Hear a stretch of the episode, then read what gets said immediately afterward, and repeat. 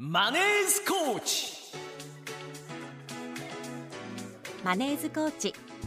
このコーナーは日本にもっとお金の教育をフィナンシャルクリエイトの提供でお送りします。マネースコーチのお時間です。金融のスペシャリストからお金の知識を育成その知識を貯金していこうというコーナーコーチをしていただくのは株式会社フィナンシャルクリエイト代表取締役高塚智博さんですおはようございますおはようございます。よろしくお願いします。はい。えー早速リスナーさんから届いたメッセージをね、はい紹介していきます、ありがとうございます。ラジオネームライオンズパパさんから、はい。マネーズコーチを聞いてとても刺激を受けた私。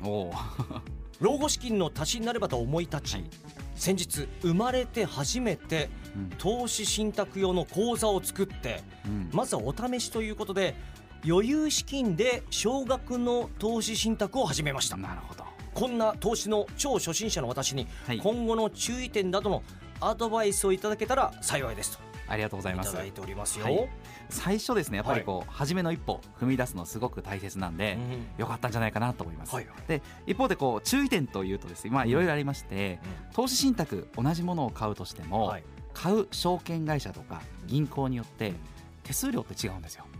なのでなるべく手数料が安いところではい。買っていただいた方がいいかなっていうのがまず一つお伝えしたいことかなと思います。はい。また少額と言ってもですね投資信託っておそらく株式系のファンド投資信託を使われると思うんですね。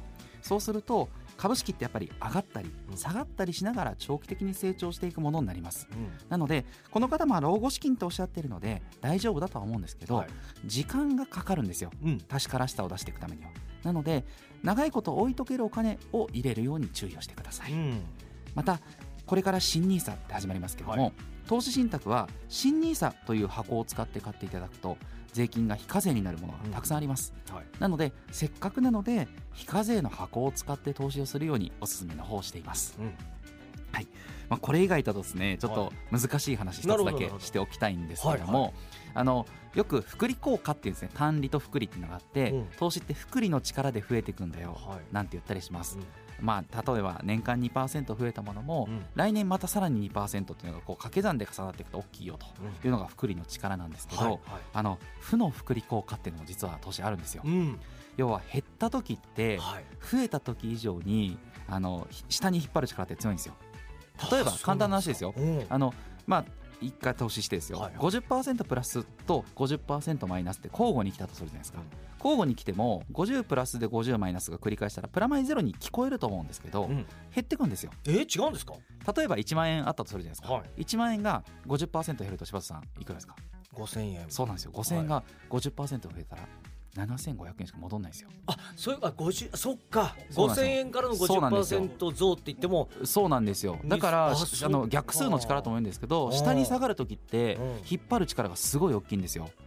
なのではい。リスクブレが大きいものを買えば買うだけうん。投資って長期でやると減っていくんですよこれ本当に注意いただきたいのが、うん SNS とかでも、まあ、レバラレバレバレッジ型投資って言って、あの何倍かその例えばナスダックって市場ではい。すごく揺れるんですけど過去かかなり成長したと、うん。そこに期待をして送り人目指すぞって言って、うん。それを3倍4倍ってレバレッジかけたものを買うのを長期でやる人いるんですけど、はい。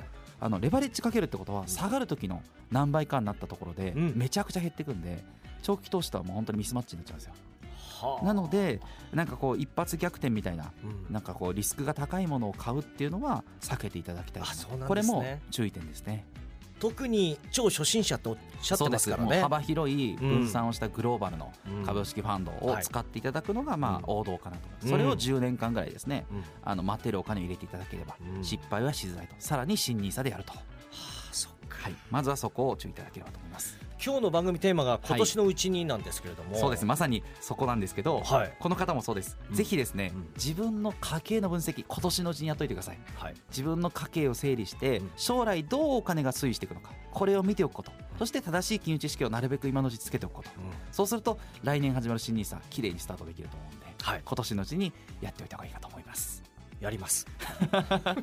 で柴田さんね今ちょうどやっていただいてますからね。自分のうちのことのようにいつも聞いてますからね。はいあのねそれが一番いいことだと思いますけどね。ありがとうございました、さて番組ではお金に関する素朴な疑問をリスナーの皆さんから募集しています。住宅ローンや子供たちの学費さらには老後の資金など皆さんのお金の悩み事を高塚さんが解決してくれます。ぜひ専用のメッセージフォームからメッセージを送ってください、お待ちしてます。そしてオンラインセミナーでもこういった相談に乗っていただけるということで。そうですね。オンラインセミナー12月8日にあるんですけども、はい。またそれと別で、うん。埼玉県の志木市のウェルコーチ、はい。お店の方でも12月10日日曜日ですね、はい。11時からと14時からまた対面セミナーを開催します、はい。これちょっと私がやるわけではないんですが、うん。弊社の IFA の先生お金のプロの先生がお金の包括的な勉強まさにこう今年のうちにやっておきたいような、うんうん。新の知識もそうですし、うん家計を管理していくような知識レクチャーするもうこれ対面での勉強会やってますので、うん。時間があれば私も挨拶ぐらい顔出しはしたいと思いますのであぜひ12月10日あの日曜日ですね、うん。11時からと14時から詳しくはフィナンシャルクリエイトで検索いただいてお申し込みいただければと思います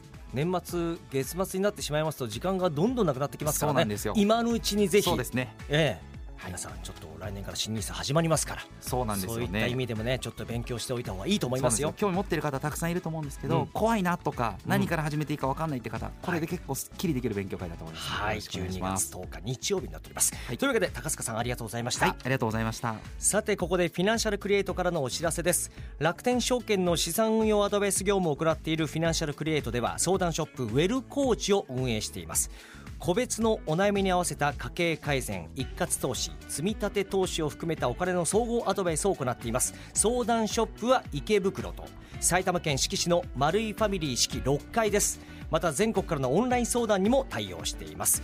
詳しくはフィナンシャルクリエイトのホームページをご確認ください。以上マネーズコーチでした。